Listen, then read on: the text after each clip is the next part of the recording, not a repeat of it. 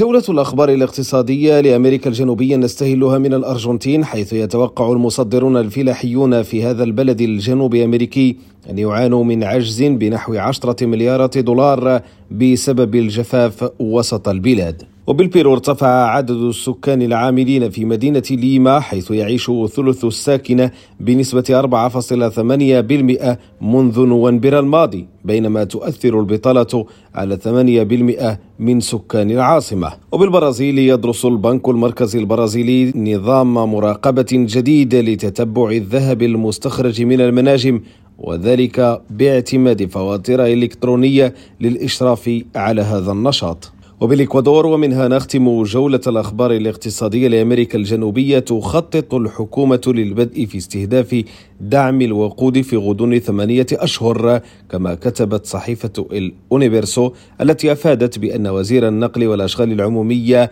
أكد أن تنفيذ هذه السياسة يهدف إلى تقليل العبء المالي لهذه المساعدات. هشام الأكحل ريم راديو بونوس آيرس